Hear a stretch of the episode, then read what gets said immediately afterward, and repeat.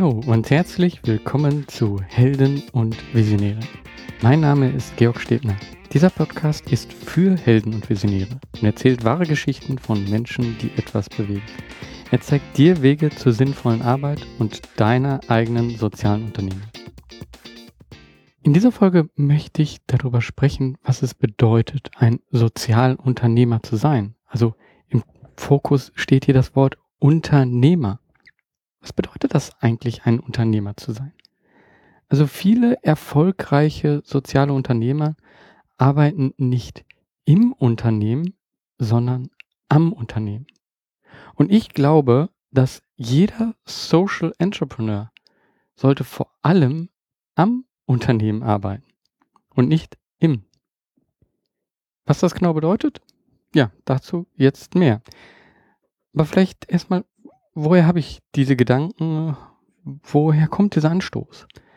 Also ich habe schon vor längerer Zeit das Buch Der Weg zum erfolgreichen Unternehmer gehört. Und das ist von Stefan Merath. Und dieses Buch hat mich sehr beeinflusst weil für mich gab es einfach bestimmte Grundsätze, so die Gedanken, ja, also Unternehmer, das sind halt eher die, die böse sind, die ganz oben in der Hierarchie stehen und ähm, ja, sich vielleicht auch alles einheimsen. Und dieses Buch, das hat mich dahingehend beeinflusst, da eben etwas anders darüber nachzudenken. Und ich habe jetzt gerade angefangen, dieses Buch erneut zu hören und ich hatte keine genauen Erinnerungen mehr, was so alles in diesem Buch drin steckte. Aber viele Gedanken merkte ich, dass die in mir schon lange dann eine Änderung äh, hervorgerufen haben. Und beim Hören merkte ich auf einmal, dass ich vieles dieser Gedanken bereits oder viele dieser Inputs, die ich durch dieses Buch bekommen habe, bereits umgesetzt habe so hat dieses Buch Glaubenssätze von mir geändert. Zum Beispiel Unternehmer gleich böse.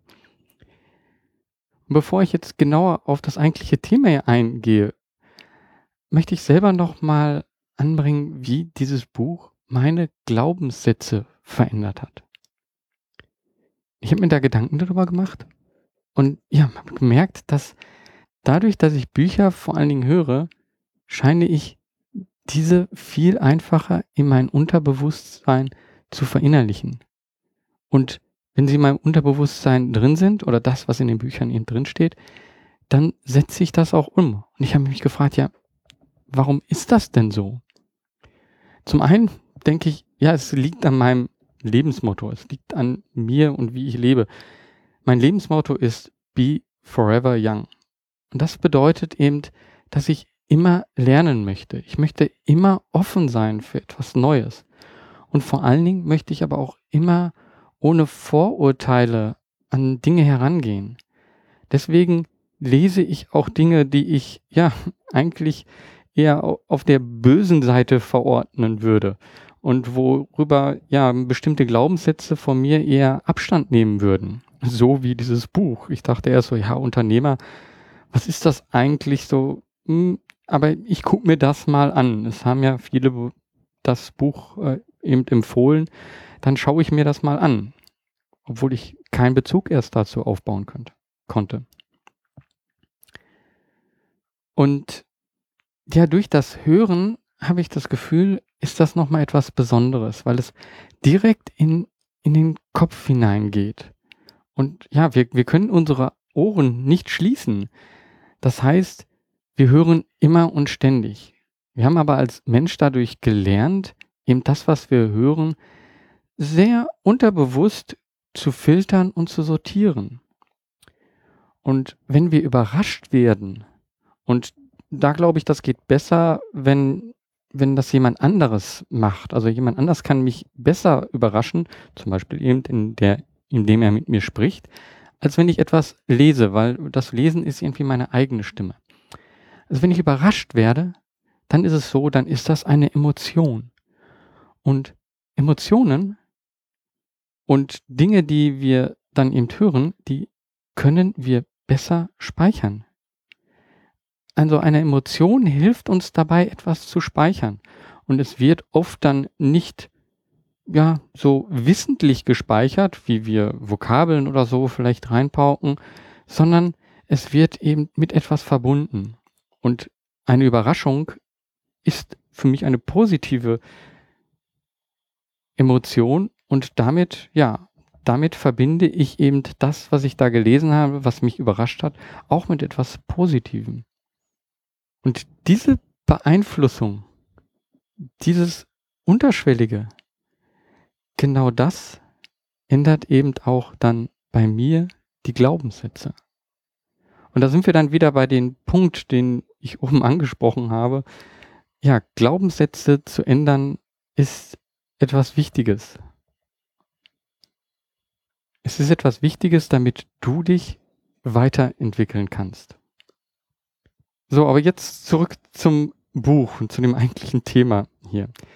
Zurück zum unternehmerischen Handeln und Denken. Also wenn du ein Social Entrepreneur bist oder eine Social Entrepreneurin werden möchtest, dann solltest du auch eine Unternehmerin werden. Du solltest unternehmerisch denken. Was bedeutet das? In dem Buch von Stefan Milrath wird unterteilt, dass es halt in einem Unternehmen drei Personengruppen gibt. Zum einen die Fachkraft, dann der Manager und dann der Unternehmer. Die Fachkraft ist die Person, die halt Dinge ausführt, die Sachen voranbringt. Der Manager, der schaut von oben drauf, ja, sind die richtigen Werkzeuge da?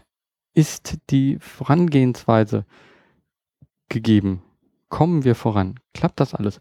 Und der Unternehmer guckt allgemein, ja, gehen wir in die richtige Richtung? So ein schönes Beispiel, was in dem Buch auch genannt wird, ist, ähm, man stellt sich vor, da sind eine Gruppe von Menschen und die schlagen sich durch den Urwald. Und dann sind unten diejenigen, die halt wirklich mit den Macheten vorangehen und immer weitergehen. Das sind die Fachkräfte. Die Manager, die müssen dafür sorgen, dass es eben auch genügend Macheten gibt, dass diese Macheten eben auch geschärft werden, damit man vorankommt. Sie müssen also diesen Zusammenhalt und das Vorankommen managen. Und der Unternehmer, das ist derjenige, der oben in der Baumspitze sitzt und sagt, in welche Richtung man denn gehen soll, damit man aus dem Urwald rauskommt oder dorthin, wo man hin möchte. Und an dem Beispiel sieht man, der Unternehmer ist nicht im Geschehen drin.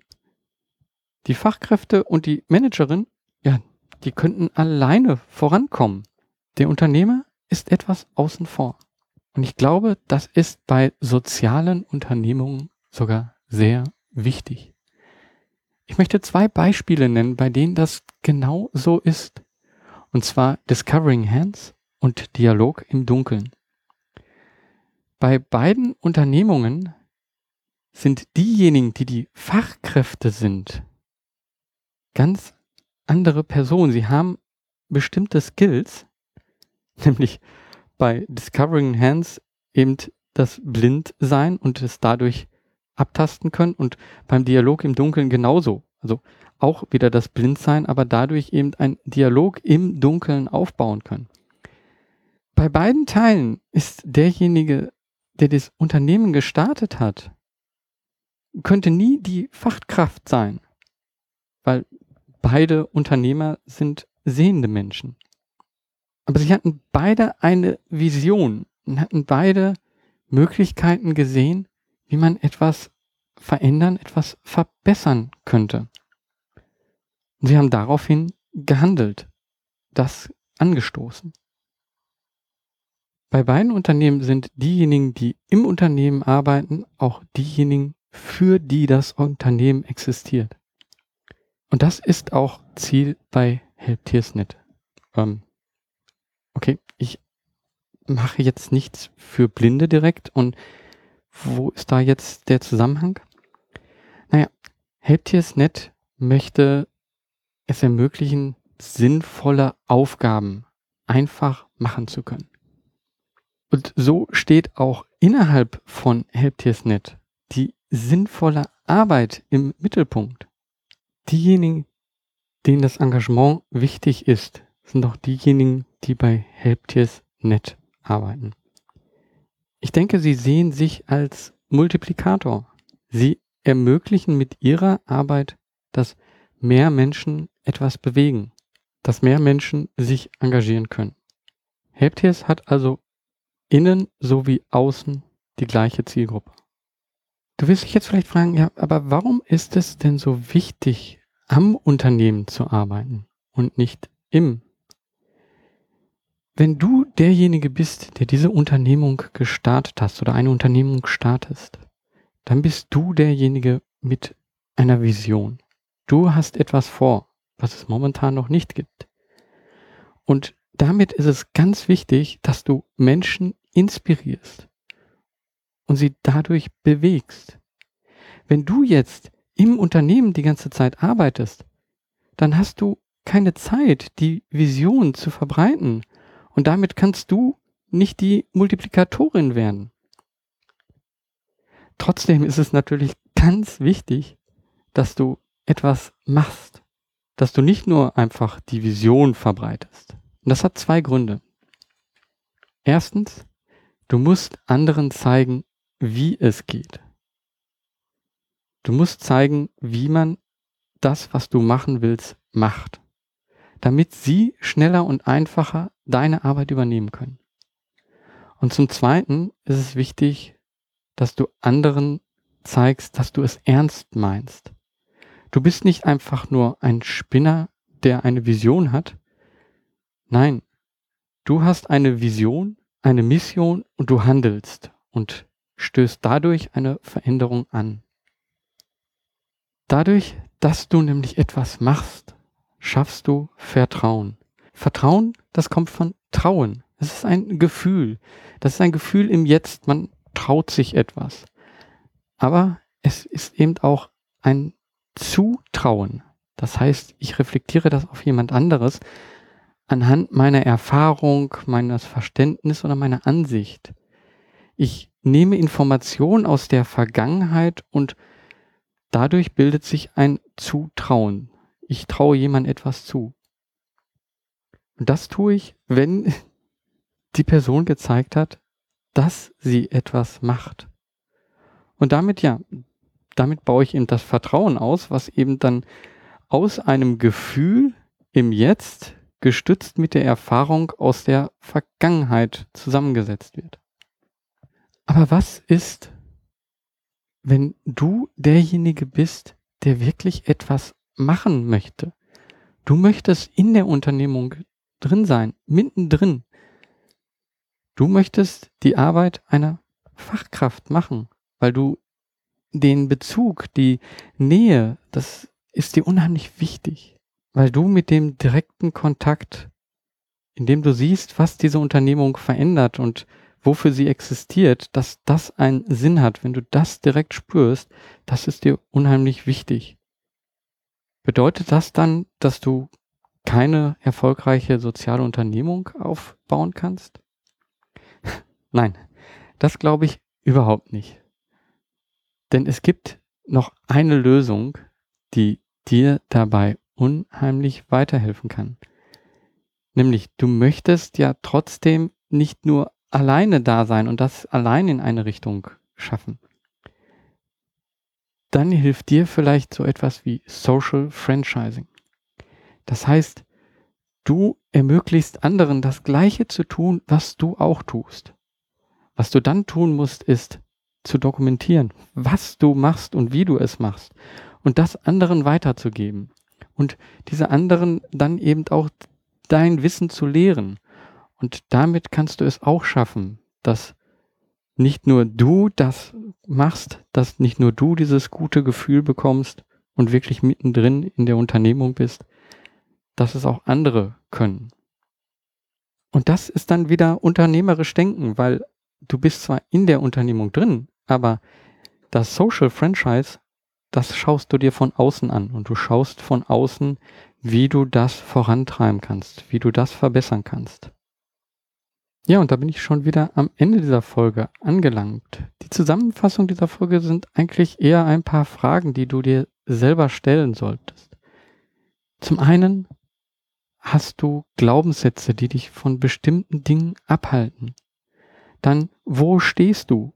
Bist du eher die Fachkraft, die Managerin oder die Unternehmerin? Du solltest dich fragen, wie kannst du mehr mit deiner Vision erreichen? Und zum Schluss, vertrauen dir andere, weil du etwas gemacht hast? Wenn dir diese Folge gefallen hat, dann würde ich mich freuen, wenn du eine Bewertung auf iTunes hinterlässt. Das hilft mir, diesen Podcast bekannter zu machen und ja, damit werden mehr Menschen diesen Podcast hören. Und wenn du denkst, dass das, was ich hier sage, gut ist, dann liegt es in deiner Hand, dass mehr Menschen davon erfahren. Also hinterlass eine Bewertung bei iTunes und mach was, beweg was.